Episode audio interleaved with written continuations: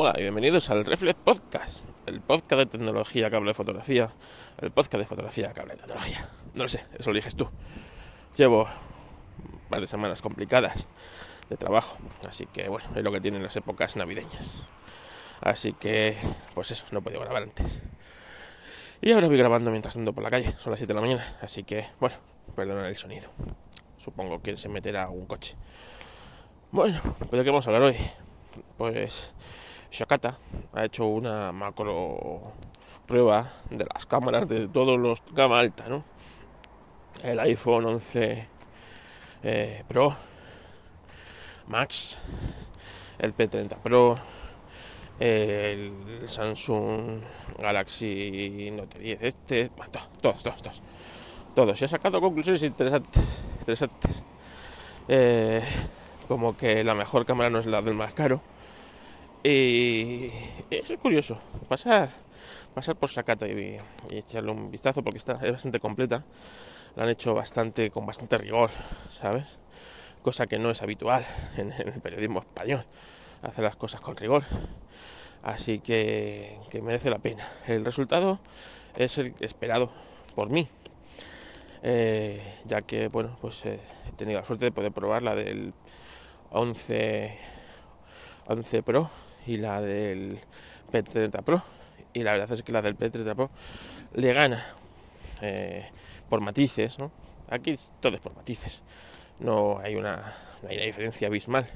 Son matices, ¿no? Pero le gana eh, al, al, iPhone. Entonces es curioso como una empresa como Huawei, bastante más limitada en recursos en estos, en estos aspectos fotográficos, donde seguramente no tiene tantos ingenieros, como Apple y tiene que, bueno, pues integrar tecnologías de otras compañías en sus productos, logra un resultado tan bueno, ¿no? una cámara tan espectacular como la que tiene el P30 Pro. Así que, de verdad, merece la pena que vayáis. Ya os digo que es sobre matices. Y destaca también, para mal, el Samsung, ¿no? Samsung que queda de los últimos,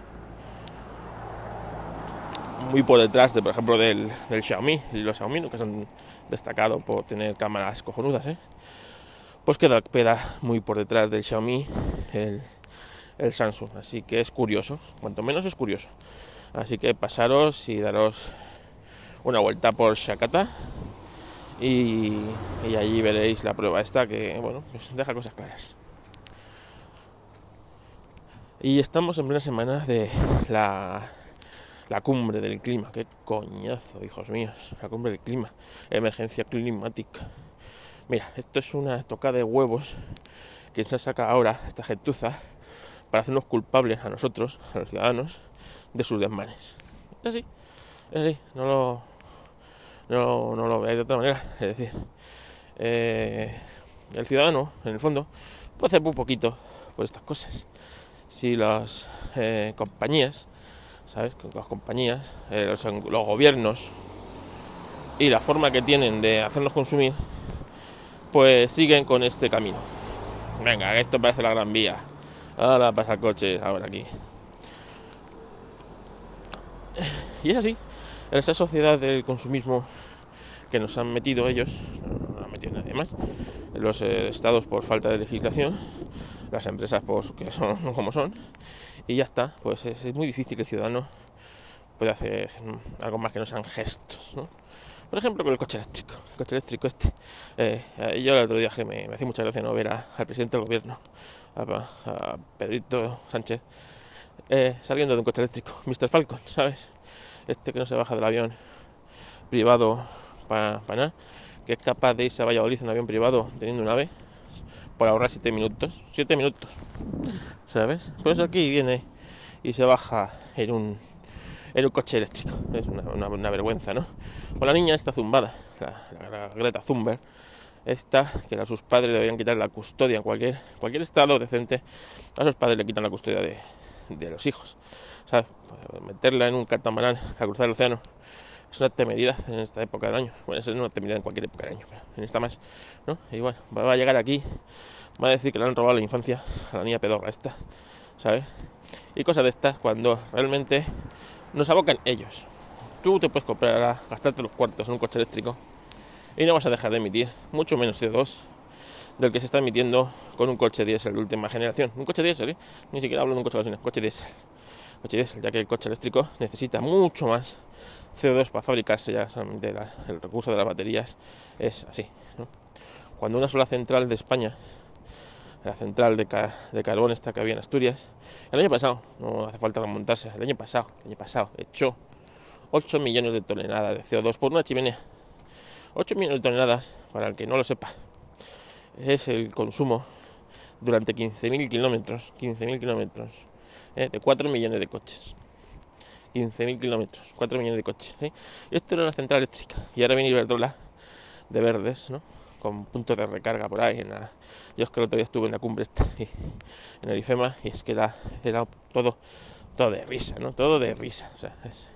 Eh, han quitado el plástico, han metido vasos de papel, vasos de papel, ¿sabes? Vasos de papel que que claro, el papel ya sabemos lo poco que contamina el agua, ¿sabes? aquí también me quitas el plástico y metes papel. Coño, mete unos vasos de cristal de toda la vida para la gente, ¿sabes? Que se acostumbre a beber cristal y a ese cristal que sea reciclable. Prohibido los prohibido los eh, los los vasos y los estos de un solo consumo, totalmente prohibidos. Así que, nada, es que es de risa. O sea, al lado de en el, propio IFEMA, donde está la cumbre, ahí hay un, circo, el circo de hielo, ¿vale? Está en la entrada. Yo supongo que cuando Greta lo vea, pues, empezará a convulsionar, ¿no? Diciendo, me habéis robado mi infancia hay un circo, de hielo. El circo de hielo pues tiene una pista de hielo. Claro, aquí en Madrid en noviembre hace frío, pero no como para mantener una pista de hielo, ¿sabes? Entonces, claro, esta pista eh, está, está alimentada por unos generadores diésel que es los que alimentan a, a, las máquinas que mantienen frío eso, ¿sabes? Pues fíjate tú, esto está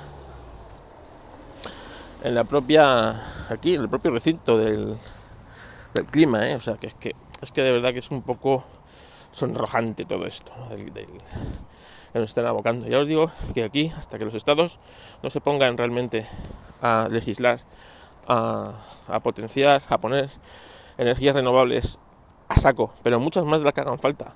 Es decir, si la potencia de, de España es de X millones de megavatios, pues tienes que poner X por 2 para que eh, tecnologías como el coche de hidrógeno, que es la única viable a, así a, tener un uso como el que estamos acostumbrados del coche, pues eh, sean viables, no tenemos nada que hacer los ciudadanos, nada más que parchecitos, comprarte un coche eléctrico a precio a precio de oro para seguir emitiendo, para, para que tu conciencia se quede tranquila, porque en el fondo vas a seguir emitiendo eh, CO2 porque ese coche para construirse ha necesitado una cantidad acojonante de CO2 y eh, tu compañía eléctrica lo está cargando pues con, con gas, ¿sabes? Que es como el ciclo combinado, que es como eh, pues se genera la mayoría de la electricidad de España, ya que como no llueve lo suficiente, las, las presas no pueden estar soltando agua en cantidad necesaria y las nucleares pues sabemos lo que tenemos, ¿no? Que aquí cada vez se menos por la por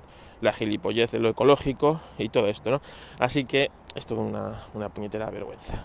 Y no quiero seguir indignándome más, que este podcast es de tecnología y estoy hablando de política ahora mismo. En fin, eh, esta semana las quejitas no se las mandéis a nadie. Vamos a dejarle descansar, que es diciembre, que está muy cansado. Borja ya ha vuelto a la carga y no, no, no vamos a sobrecargarle con quejas de este, de este podcast. Así que eh, mandármelas a mí mismo. Me podéis encontrar en eh, Fotocarlos Cas en Twitter, en mi podcast Estoy en el Motor, en Histo Racing y en Apelianos. En Apelianos los jueves, aunque hoy a lo mejor miércoles también, a lo mejor me veis por allí. Venga, sin más, un saludo y nos escuchamos en próximos podcasts.